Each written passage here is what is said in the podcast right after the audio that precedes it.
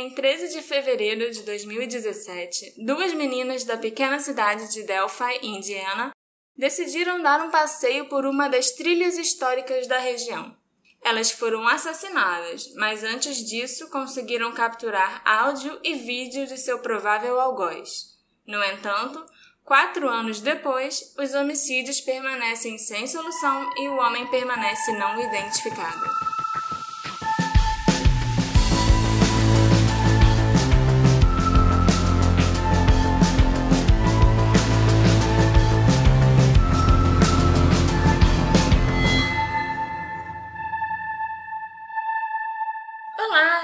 Assistentes! Aqui é a Marcela, sua detetive do sofá, e hoje eu vou te contar o caso das duas adolescentes que conseguiram gravar seu assassino. Tá aí uma nova utilidade para os celulares hoje em dia. E aqui, dividindo o sofá, é o Alexandre, e eu quero muito saber do que se trata esse caso, que tá me deixando bem curioso. Delphi é uma cidade bem pequena. Tão pequena que ela só tem 3 mil habitantes.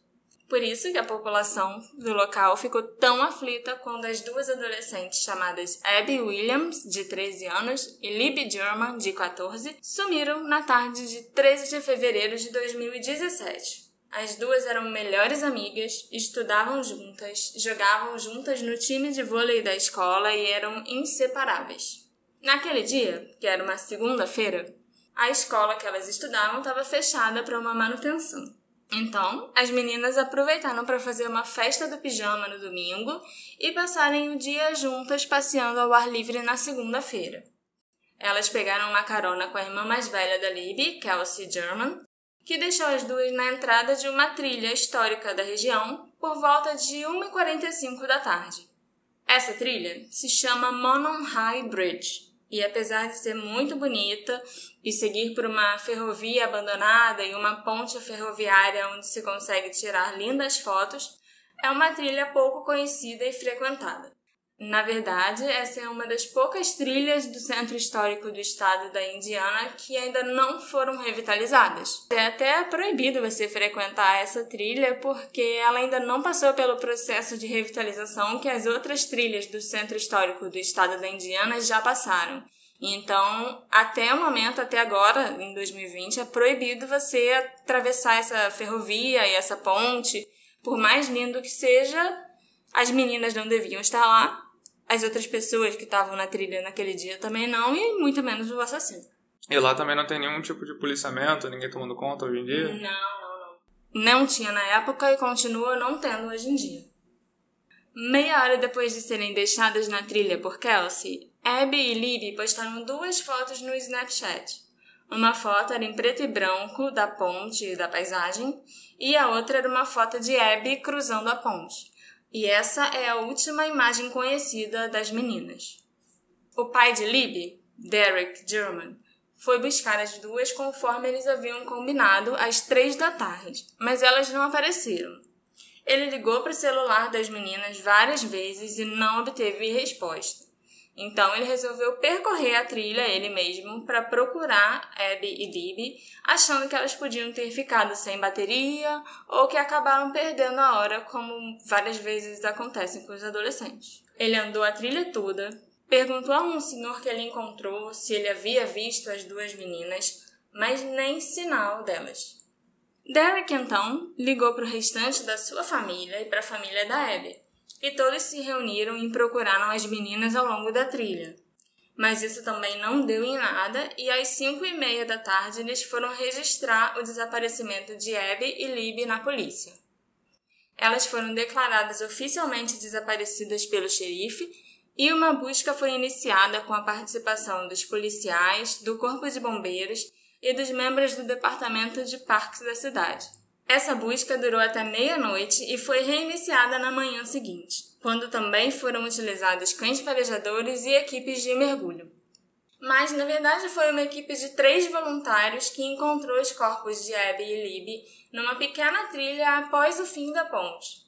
As autópsias foram realizadas, mas os resultados foram selados. E a única coisa que a polícia disse era que as duas foram assassinadas e divulgaram a foto de uma pessoa de interesse com quem eles gostariam de falar. A foto em questão tinha uma qualidade muito ruim, mas depois ficou explicado que ela foi tirada de um vídeo. O homem estava caminhando pelo mesmo trecho da ponte onde as meninas fizeram o snap. Depois de alguns dias, ele foi nomeado um suspeito oficial do assassinato e o seu retrato falado foi divulgado.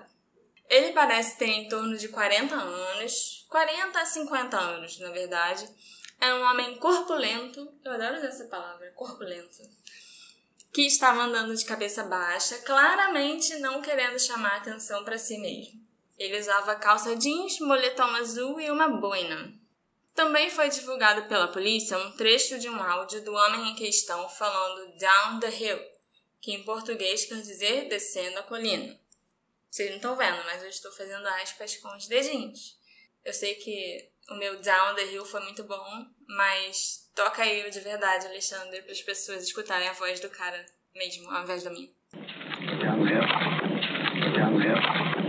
Down the hill. Down the hill. Down the hill. Mesmo com imagem, retrato falado e a voz do homem sendo divulgados, nenhuma prisão foi feita, e até hoje não se sabe se a polícia encontrou esse homem e o eliminou da lista de suspeitos ou se ele realmente nunca foi encontrado.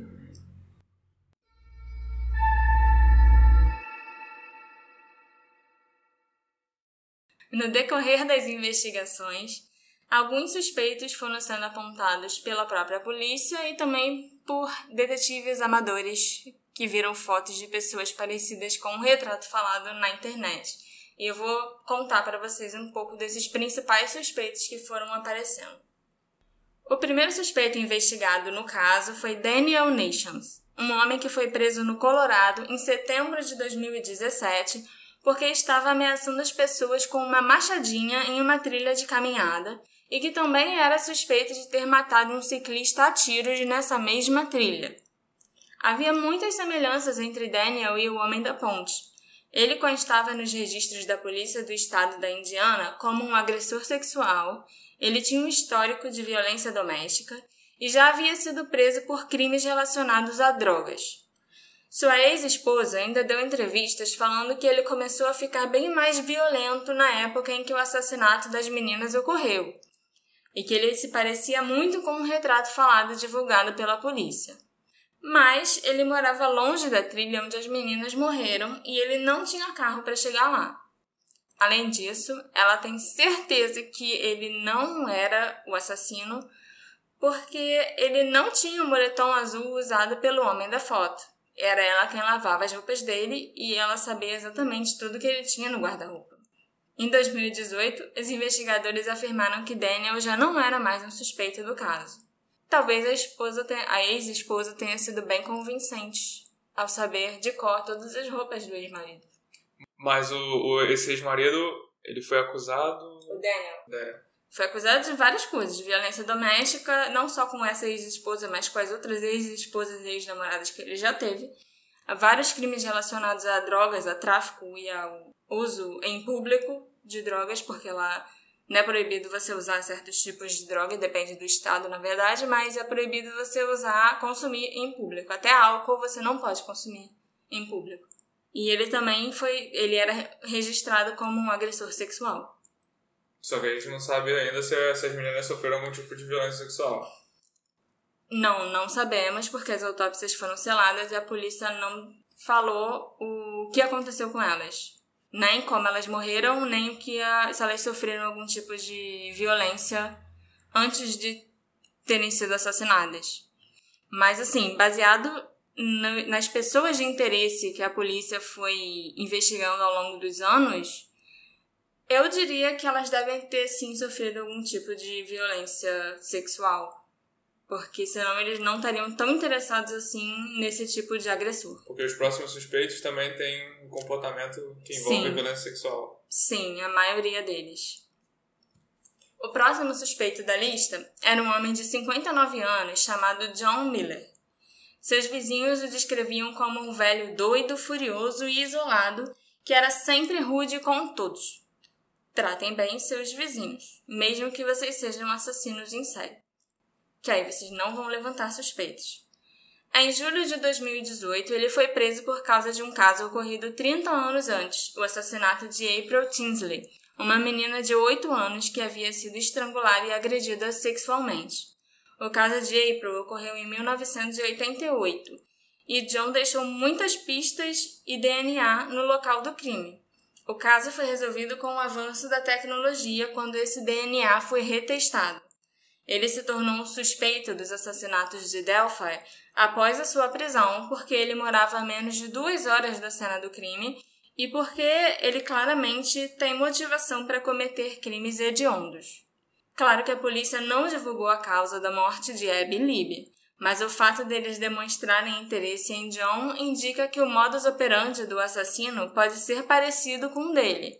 A polícia tem sido muito vaga sobre esta alegação potencial e John ainda é considerado sim um suspeito dos assassinatos de Delphi. Mas ele é um suspeito, só que no caso anterior que ele foi condenado, ele deixou muitas evidências, muito material genético, imagino. Sim, deixou. Só que e esse material genético deve estar à disposição da, da polícia para comparar com alguma coisa que ela encontrou na cena do crime. A gente não sabe se eles encontraram algum material genético na cena do crime, da, do assassinato da Libby e da Abby, então a gente não sabe se eles têm com o que comparar. Eles já eliminaram alguns suspeitos ao longo dos anos, mas a gente também não sabe por que ou como eles eliminaram esses suspeitos. Se foi teste de DNA, se foi realmente algum álibi que essa pessoa tinha. Não, porque eu acho engraçado que já foi encontrado que ele deixou evidências no caso anterior. No caso da April Tinsley, em 88, ele deixou esperma e também encontraram o DNA do agressor embaixo das unhas da April. E na época, claro, não tinha ainda testes de DNA tão avançados e tudo, então esse DNA ficou armazenado por muito tempo, até ele poder ser testado hoje em dia. O John Miller já era um suspeito desse assassinato da April, desde a época que aconteceu. Mas não tinham como comprovar e agora conseguiram comprovar e ele foi preso.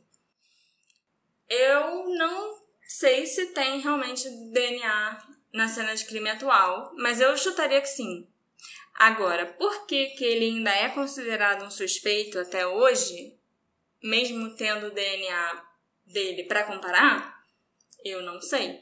Porque o que, eu, o que eu penso é mais ou menos o seguinte: é, se foi encontrado material genético, no caso, nos casos de 88, uhum. Isso está no banco de dados da polícia. Tá. E se foi encontrado material genético no caso da Abby e da Libby, eles vão comparar e vão ou excluir ele ou vão confirmar ele como o, o, o agressor. Então, para mim, eu, a minha conclusão eu tiro até ao contrário da sua. Uhum. Eu acho que para mim, ou isso quer dizer que eles não têm material genético nenhum, não acharam nenhum DNA na, no corpo das meninas ou na cena do crime, e por isso que a polícia é incapaz de ou confirmar ele como criminoso ou eliminar ele como suspeito. Sim, você pode estar certo, mas assim, a gente não tem como saber. A polícia não fala A polícia nada. não fala absolutamente nada. Tem muita gente que acredita que eles teriam sim material genético, porque pelo que se sabe, pelo que as pessoas, os três voluntários que encontraram os corpos falaram, declararam até para a polícia na época, e eu consegui falar com um deles, que era o tio da Abby, irmão da mãe dela, da Anna Williams. A cena era bem. bem brutal. E. Dizem que a Abby podia ter corrido porque o cara, o assassino, pegou a Libby primeiro. Mas ao invés de tentar correr, ela foi tentar ajudar a amiga. E ela tentou, as duas tentaram lutar com esse agressor. Talvez elas tenham lutado e arranhado, tentado arranhar e tudo, mas ele estava com muita roupa e aí elas não conseguiram. Não ficou nenhum material genético dele embaixo das unhas delas. Então, assim, a gente realmente não sabe, só pode imaginar, entendeu? Mas é fato, sim, que o John Miller ainda é um suspeito do assassinato da Abby e da Libby. Uhum. O terceiro suspeito se chama Thomas Bruce, um homem que em novembro de 2018 entrou em uma loja onde ele agrediu sexualmente duas mulheres e matou uma terceira que não quis ceder aos avanços dele. Ele é muito parecido com o homem da foto, e inclusive as roupas que ele usava quando cometeu esses crimes eram parecidas com as roupas do homem da ponte. A polícia descobriu que Thomas era um veterano da Marinha dos Estados Unidos, era defensor dos direitos do porte de armas e havia sido pastor entre 2003 e 2007. Aproximadamente uma semana após o tiroteio na loja, ele foi processado por acusações de assassinato em primeiro grau, sodomia, ação criminal armada, roubo e adulteração de evidências. Em dezembro de 2018, ele foi oficialmente acusado por 17 crimes diferentes e ainda foi implicado em um outro crime no que aconteceu no condado vizinho. Thomas Bruce ainda não foi julgado e sentenciado por nenhum desses crimes até o momento. Ele entrou com uma declaração de inocência das acusações levantadas contra ele e a polícia ainda não falou publicamente sobre qualquer possível conexão entre ele e os crimes de Delphi. Nosso quarto suspeito é Charles Eldridge, um homem de 46 anos que foi preso em janeiro de 2019 após ter combinado um encontro com uma adolescente que, sem que ele soubesse, era uma policial disfarçada. Após a sua prisão, Charles admitiu ter se envolvido em atos sexuais com menores em várias ocasiões. A foto de Charles se tornou viral quando ele foi preso, e pessoas em todo o mundo começaram a compará-la com um retrato falado divulgado pela polícia em 2017. A polícia pediu ao público que parassem de fazer acusações e suposições inflamatórias, porque além do fato dele parecer com a pessoa do esboço, não há nenhuma evidência que o vincule ao caso. E também afirmaram que ele não é um suspeito no caso dos assassinatos das meninas. Mas é compreensível que o público tenha se voltado contra ele tão rapidamente, afinal, as presas de Charles eram crianças e adolescentes. E esse suspeito, então, é um suspeito que não, a polícia nunca confirmou nem incluiu ele na lista oficial de suspeito. É só o povo, os detetives de sofá, sofá por aí, que ligaram ele ao caso por causa do modus operandi e por causa da, do retrato falado. Não digo nem do modus operandi, porque ele não é um assassino. Né? Até onde a gente sabe, até onde a polícia sabe, ele nunca matou ninguém. Ele só era um pedófilo. Claramente ele era um pedófilo. Ele tá preso por pedofilia. Mas é, os detetives amadores, detetives do sofá, iguais a mim, eles têm essa mania, né, de ficar. Quando acontece algum crime muito famoso em alguma cidadezinha é, que fica até marcado com o nome da cidade, que nem esse caso, que é os assassinatos de Delphi, os detetives amadores, tipo eu, ficam sempre entrando no site da polícia local e do FBI para saber que, que, se tem novas prisões acontecendo, os novos crimes que aconteceram na cidade, para até tentar fazer algum tipo de associação. E o fato desse cara ser muito, muito, muito parecido com o retrato falado, ele, de todos os suspeitos, é quem mais se parece com aquele retrato falado. O nome dele ficou em evidência na internet por causa disso, por causa dessa similaridade. Mas ele nunca teve nenhuma conexão com o caso e a polícia nunca suspeitou dele. Em julho de 2019 surgiu um quinto suspeito, mas ele não pode ser questionado porque está morto. Paul Ether, de 55 anos, era um suspeito de agressão sexual que cometeu suicídio em junho de 2018, após um impasse de 5 horas com a polícia. No momento da morte de Paul, ele era procurado pelo sequestro e agressão sexual de uma mulher de 26 anos. Paul se assemelhava bastante também ao retrato falado e a sua idade correspondia à idade que se imaginava que o assassino teria. Mas é aquilo. Vocês vão, podem ver o retrato falado no, no nosso site, no Detetive do Sofá. E é um retrato falado de um homem de meia idade bem genérico. Então, não é à toa que todos os cinco suspeitos que eu citei aqui até agora se parecem com o retrato falado lançado pela polícia em 2017. Cara branco genérico. Um cara branco genérico de meia idade. O problema agora é que não é mais aquela pessoa daquele retrato falado que a polícia está procurando. Em 22 de abril de 2019, os investigadores anunciaram que estavam mudando o curso das investigações. A Polícia do Estado da Indiana deu uma coletiva de imprensa onde revisou completamente as informações dos suspeitos, começando com um esboço atualizado do retrato falado, que é completamente diferente do retrato falado de 2017. O novo esboço mostra um indivíduo com nariz estreito, lábios finos, sem pelos faciais, cabelos grossos e encaracolados e uma mandíbula mais forte e pronunciada. E o indivíduo nesse esboço também é muito mais jovem do que no esboço original. Então a gente passou esse tempo todo procurando um cara mais cheinho de meia idade. Agora a gente está procurando um cara mais magrinho e jovem. Isso dois anos depois que eles liberaram esse retrato novo. Exatamente. O primeiro retrato falado foi liberado em 2017, alguns dias após os assassinatos, e em abril de 2019 eles resolveram lançar esse outro retrato falado de outra pessoa completamente diferente. O artista responsável pelo retrato falado, o Taylor Bryant, ele me disse que esse esboço foi baseado em uma declaração dada a ele por uma testemunha ocular e foi feito apenas alguns dias depois que os corpos das meninas foram encontrados, em 17 de fevereiro de 2017. Mas só agora ele estava sendo lançado pela polícia. Então a polícia estava esse tempo todo com esse novo retrato falado, esses dois anos. Sim.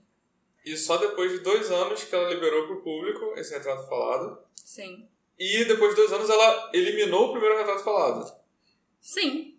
Eles tinham os dois retratos, retratos falados o tempo todo. Mas só agora eles resolveram lançar o segundo. Então, foram dois anos perdidos, porque as pessoas podiam estar tá procurando esses dois caras dos dois retratos falados, e ao invés disso estavam procurando só um.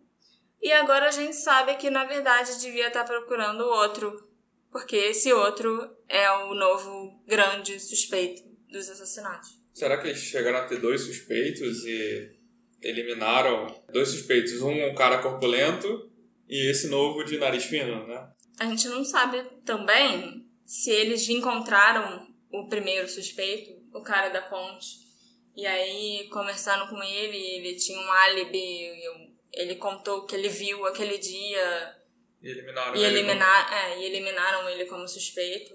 A gente não tem como saber de nada, porque foi só isso que a polícia falou. É, mas ao mesmo tempo é, é esquisito, né? Que eles tinham dois retratos falados desde o início, desde que os corpos foram encontrados, eles tinham dois retratos falados, divulgaram apenas um, e dois anos depois falaram que não é mais. Esse primeiro que a gente divulgou não é mais interessante, não é mais importante. Quer dizer. Não sei. Não sei se ele não é mais importante, porque ao mesmo tempo que eles eliminaram aquele primeiro retrato falado, eles lançaram um vídeo mostrando o cara da ponte.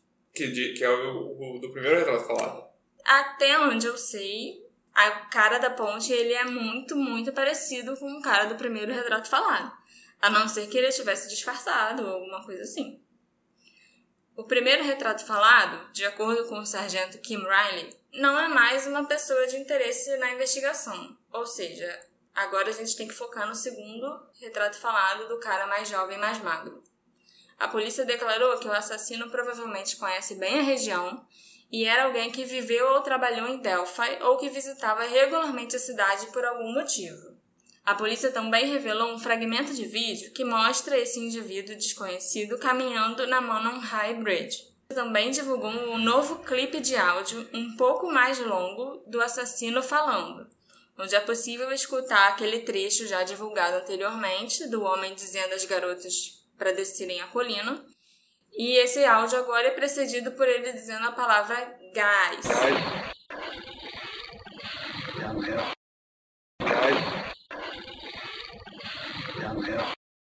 Então, assim, se você for lá no site, você vê esse vídeo, vê a foto do cara da ponte e comparar com os dois retratos falados que a polícia lançou, tanto de 2017 quanto de 2019, eu acredito que você também vai chegar a essa conclusão de que o cara da ponte se parece muito mais com o cara do primeiro retrato falado. A não ser que ele estivesse disfarçado de algum jeito. É, é que ao mesmo tempo é um vídeo com uma qualidade muito ruim, porque é difícil de achar parecido com alguém específico. É, eu acharia impossível fazer um retrato falado a partir do vídeo. Sim. É, o retrato falado, pelo que a gente sabe, né, foi feito a partir de testemunhas que viram o vídeo, mas também viram a pessoa passando pela trilha. Que estavam na ponte aquele dia. Então, a gente não. Porque só pelo vídeo, eu acho ele parecido com qualquer coisa. Mas a gente não viu o vídeo todo. O que a gente viu é um trecho de, no máximo, 3 segundos do cara andando na ponte. Que a polícia liberou, né? Sim, que a polícia liberou, onde ele ainda estava distante das meninas, mas andando na direção delas. Então a gente não sabe se tem um vídeo mais longo ou mais perto, né, do assassino, onde a gente consiga ver melhor o rosto dele. Não sei. Além do novo retrato falado e dos arquivos de mídia atualizados, os investigadores também anunciaram que estavam buscando informações sobre um carro visto em uma estrada rural perto de Delphi no dia dos assassinatos. O carro aparentemente estava estacionado perto da entrada para a trilha da ponte e esteve lá em algum momento entre 12 e 17 horas de segunda-feira e estava estacionado em frente ao antigo prédio do Serviço de Proteção à Criança, que na época estava abandonado. A polícia não revelou nenhum detalhe sobre o veículo. Eles só falaram que eles estão procurando um carro que estava estacionado no local tal no dia tal. Mas não falou qual a cor, qual a marca, nada. O ano. Parece que a polícia resolveu falar que está procurando um carro mais para informar a população que, que pista eles estão seguindo do que para pedir ajuda para a população, porque a polícia deve saber qual é a, qual é a cor do carro. Sabe, eles sabem, mas eles não falaram nada. Então é, essa declaração deve ter sido só para mostrar serviço, para falar, olha, a gente está trabalhando ainda em pistas e estamos procurando um carro. Eu espero que sim, porque se for contar com alguém chegando lá para falar, olha só, eu vi um carro ali naquele lugar que vocês especificaram, naquele dia quatro anos atrás. Eu vi um monte de carro. Exatamente. Se você perguntar agora qual carro está estacionado ali na porta da minha casa nesse exato momento, eu não faço a menor ideia. Eu nem sei se tem um carro estacionado ali agora. Se perguntar daqui a dois anos. Pior ainda, né? Em uma declaração que foi divulgada no final dessa coletiva, direcionada ao assassino, o superintendente Doug Carter disse: nós temos uma testemunha. Você cometeu erros. Nós estamos indo atrás de você. E não há lugar para um covarde sem coração como você se esconder. Ele realmente acha que ele está muito perto de pegar esse assassino. Que falta só uma peça do quebra-cabeça, uma pista, uma denúncia anônima para esse assassino ser pego. Ele disse isso, inclusive, que ele tá one tip away de desvendar o mistério. É, pra mim parece só que eles estão querendo mostrar serviço e dar, dar satisfação para a sociedade. Eles têm que dar satisfação, sim, eu acho, né? Principalmente para as famílias das meninas. Mas o que, que eles estão fazendo, o que, que fizeram, não, a gente não tem nem como imaginar. A melhor parte desse caso eu ainda não te contei. As imagens e áudios divulgados pela polícia foram capturadas por Libby German em seu celular. Segundo a polícia, Libby foi extremamente corajosa porque percebeu que elas estavam sendo seguidas, suspeitou que estavam em perigo e conseguiu coletar evidências caso algo acontecesse com elas. Não se sabe se a polícia recuperou o telefone da Libby na cena do crime ou se esses arquivos foram retirados do backup na nuvem ao qual o telefone estava ligado. Mas o seu raciocínio rápido que deu à polícia a primeira pista real a seguir nesse caso. Na verdade, se o caso do assassinato for resolvido, a Lip, de 14 anos, vai ser a pessoa que vai levar o crédito pela resolução do próprio assassinato e do assassinato da melhor amiga. Libby German é uma heroína, porque ela teve a presença de espírito de ativar a câmera do celular para registrar o crime que ainda estava prestes a ocorrer. Pessoalmente, eu acredito que ela gravou um vídeo bem longo, com um telefone escondido no bolso, né? Quando a gente sabe que ela conseguiu filmar o assassino à distância, mas eu acho que quando ela, ele estava chegando perto dela, ela deve ter escondido o celular no bolso dela. E é possível que até o próprio crime sendo cometido tenha sido registrado em áudio ou em vídeo. Os investigadores hesitam em divulgar detalhes sobre o que foi capturado ou gravado no telefone de Libby. Eles dizem que querem proteger não apenas a investigação, mais qualquer julgamento que venha a ocorrer. As famílias das duas meninas ainda confiam no trabalho da polícia e continuam dando declarações de apoio aos investigadores. A irmã mais velha de Libby, a Kelsey German, você se lembra desse nome porque foi ela que deixou a Libby e a Abby na entrada da trilha no dia que elas desapareceram. A Kelsey está estudando psicologia forense e tem como motivação encontrar o assassino da sua irmã. A família da Abby também continua morando na região e continua amiga e em contato constante com a família da Libby. Anna Williams, a mãe de Abby, vai à delegacia toda semana para saber se há novidades no caso. E ela tem certeza que um dia o assassino será pego e pagará pelo que fez. Esse caso, ele pelo menos parece que, por mais que a gente discorde de alguma outra coisa que a polícia está fazendo, parece que ela realmente está se empenhando desde o primeiro dia, né? Sim. Porque é, é até muito comum que adolescentes sumiram e devem ter fugido de casa. Sim, sim. E a polícia nunca faz nada. E nesse caso, realmente parece que desde o primeiro dia, desde o primeiro dia, o pai é, comunicou o desaparecimento e houve uma busca em massa que levou a encontrar as meninas. Então, realmente parece que a polícia está fazendo alguma coisa, por mais que a gente talvez ache esquisito os métodos dela de não divulgar tantas informações e aquele, toda a questão do, dos retratos falados. Mas elas estão trabalhando e tem a confiança da família, então. É, essa é a vantagem de morar numa cidade de 3 mil habitantes, onde todo mundo se conhece, onde todo mundo conhece a família de todo mundo. E eles, inclusive, o xerife falou que foi isso que fez ele reagir logo de cara, assim, já mandar fazer uma busca, porque ele conhece, conhecia a índole dessas meninas e sabia que elas tinham famílias bem estruturadas e que elas não fugiriam de casa. Então, realmente, isso é, coisa, é o tipo de coisa que você só vê em cidadezinha pequena. Enquanto isso, os investigadores insistem que o caso não esfriou e que novas pistas chegam diariamente. O caso está sendo continuamente investigado pelo FBI, pela Polícia Estadual da Indiana e pelo xerife da cidade. Há algumas questões ainda que para mim são gritantes nesse caso, para as quais eu queria muito ter uma resposta, mas eu sei que eu só vou ter uma resposta se o assassino for a julgamento. Acho que a principal dessas questões é por que, a polícia esperou dois anos para divulgar o segundo retrato falado. Eu realmente ainda não, não consigo entender isso. Se o próprio artista não tivesse me falado que ele fez esse retrato logo após encontrarem os corpos das meninas, eu acho que eu não teria acreditado. Eu continuaria achando que é um retrato falado novo por causa de uma pista nova que surgiu. Ele fez. O, o artista fez os dois retratos falados? Sim, ele fez os dois retratos. Ele não chegou a te falar se foi a mesma pessoa que, que deu a descrição? Não. Ele só se refere às essas pessoas como as testemunhas oculares. Ele... Então a gente não sabe se foram de testemunhas diferentes, porque às vezes a polícia pode ter.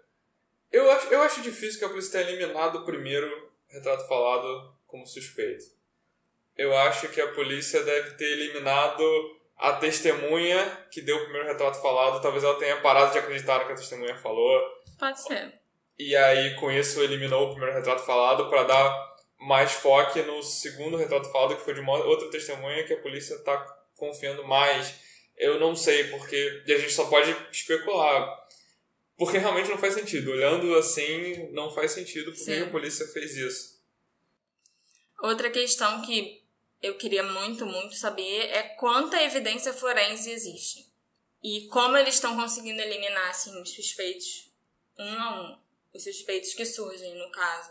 Será que todos esses suspeitos, todos esses agressores sexuais e assassinos, todo mundo tinha um álibi para aquele dia em que as meninas foram assassinadas? Porque isso é uma coisa que a gente tem certeza. É uma das poucas coisas que foram reveladas pela polícia lá atrás, que elas morreram naquela tarde, naquele dia em que elas sumiram. Porque teve muita especulação na época se elas tinham morrido naquele dia ou no dia seguinte, já que os corpos foram encontrados só lá por volta do meio-dia do dia seguinte. Mas não, elas morreram logo naquela tarde em que elas desapareceram. E outra coisa interessante é que o dono da propriedade onde elas foram encontradas, porque aquele pedaço descendo a trilha da ponte já era propriedade privada de um senhor chamado Ronald Logan. E é uma propriedade enorme que tem vários vários hectares. Ele mesmo nunca foi suspeito? Não, ele nunca foi um suspeito. Eu, eu acho que a ele chegou a dar entrevista para a polícia logo depois que os corpos foram encontrados, afinal foram encontrados na propriedade dele. Mas ele nunca foi considerado um suspeito. E ele falou que aquela parte específica do terreno é uma parte muito difícil até de você caminhar. Os caçadores da região não costumam nem andar por ali, nem nada, então é uma mata muito fechada. Então, uma das coisas que ele afirmou com muita, muita certeza, quando ele deu uma entrevista para a rede de TV americana ABC, inclusive ele, nessa entrevista ele fez um tour com a, com a jornalista pela propriedade, é que as meninas com certeza chegaram lá andando por conta própria. Seria impossível você carregar alguém que tivesse desmaiado até lá, ou então carregar um corpo até lá. Então elas foram forçadas a ir pra lá, Sim. ou talvez elas tentaram fugir. Down the hill. Eu é. acho que elas foram forçadas a ir down the hill. É verdade. A polícia ela tem sido muito vaga em relação ao que ela divulga para o público. A gente não sabe a causa da morte, a gente não sabe é, muitos detalhes de como ela eliminou suspeitos. Então, eu queria saber por que, que a polícia tal ocultando essas informações? Porque ela não libera isso? Eu acho que realmente é para evitar uma possível falsa confissão, que é uma coisa que acontece muito nos Estados Unidos, principalmente. Confissões falsas ou pessoas que são forçadas, né? De certa forma, coagidas a confessar. Então, eles não dão detalhe nenhum para o público, porque se você se eu tô num bar, por exemplo, e deixo escapar que eu sei que as meninas foram esfaqueadas, opa, tem uma coisa estranha aí.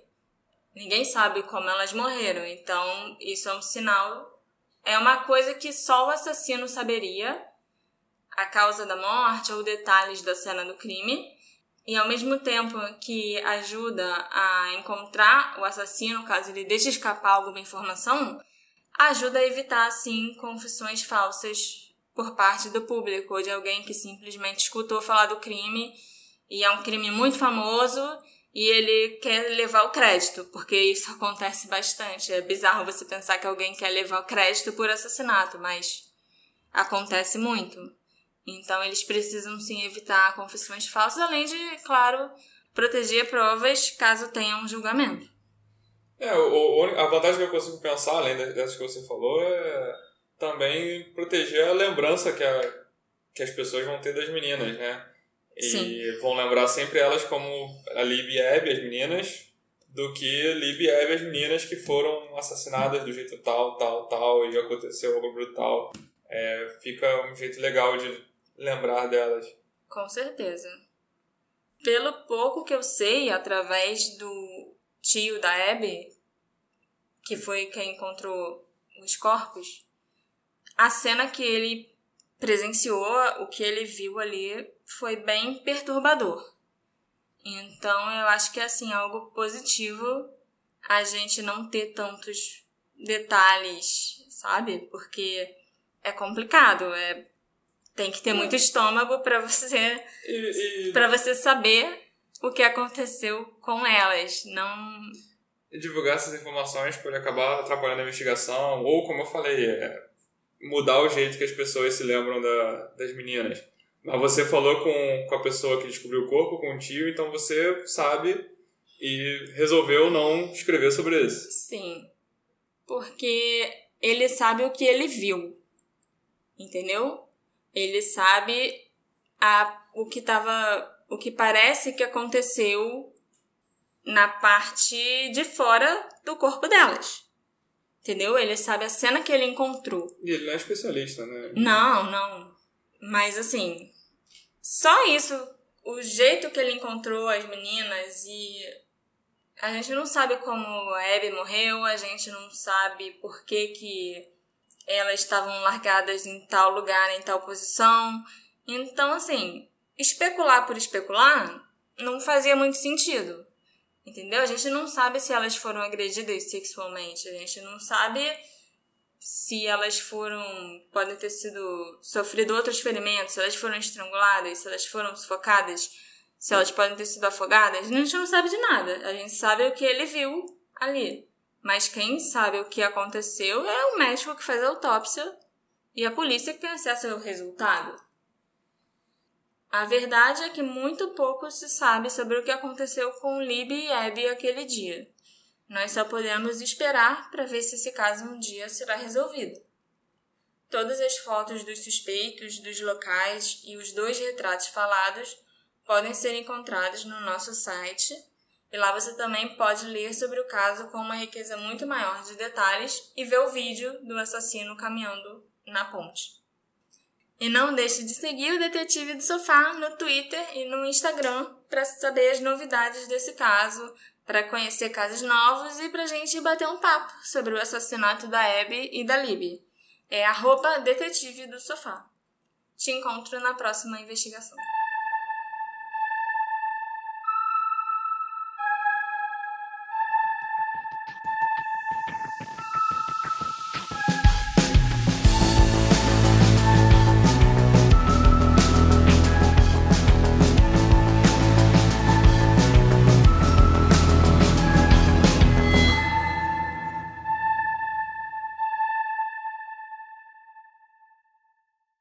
Hey, você se interessa por crimes reais, serial killers, coisas macabras e tem um senso de humor um tanto quanto sórdido? Se sim, você não está sozinho. Se você precisa de um lugar recheado de pessoas como você, venha conhecer o podcast Pátria Amada Criminal. Todas as semanas tentamos entender o pior da humanidade. Nesse processo a gente ri, chora, fica brava, fofoca, porque afinal de contas é assim que a gente fala quando está entre amigos. Suas novas melhores amigas trevosas estão aqui no Pátria Amada Criminal.